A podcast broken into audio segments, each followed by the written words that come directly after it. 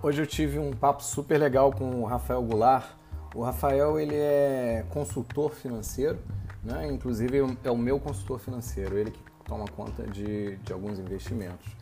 E o que eu troquei com ele foi sobre uma informação nova que apareceu de dois, dois influenciadores que montaram uh, um banco digital para crianças e adolescentes. Eu achei muito interessante isso, mas eu fiquei preocupado em até que ponto uh, um influenciador ele tem a capacidade de, de criar uh, e de divulgar e trabalhar uma influência sobre mercado financeiro, investimentos ou uma marca que tem a ver com algo que eles não necessariamente estão acostumados a trabalhar.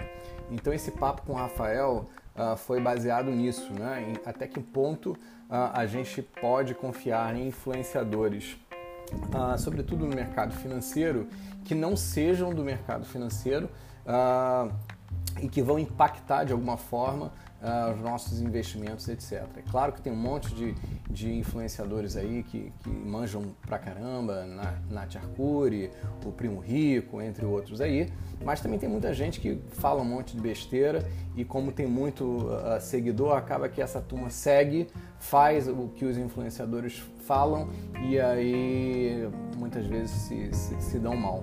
Esse papo foi, foi uma live uh, de Instagram com o Rafael e se você quiser uh, ouvir essa live, ela tem em torno de 20 minutos, 25 minutinhos, ela é rapidinha, ela tá no meu Instagram, que é @guedesonline, tá bom?